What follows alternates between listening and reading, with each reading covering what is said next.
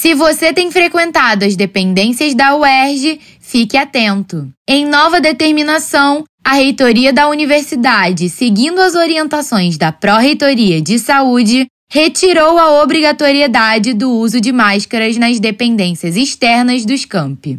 No entanto, apesar de o protocolo ter sido atualizado e a utilização da proteção seja opcional ao ar livre, nas dependências internas o uso continua indispensável. Além disso, a comprovação do esquema de vacinação completo contra a Covid-19 permanece sendo exigida para acesso à universidade, através do aplicativo Conect SUS cartão de vacinação ou do passaporte vacinal emitido pela universidade para trabalhadores e estudantes da instituição. Confira mais informações em www.erg.br. Diretamente do Rio de Janeiro, Ana Júlia Brandão para a Rádio UERJ.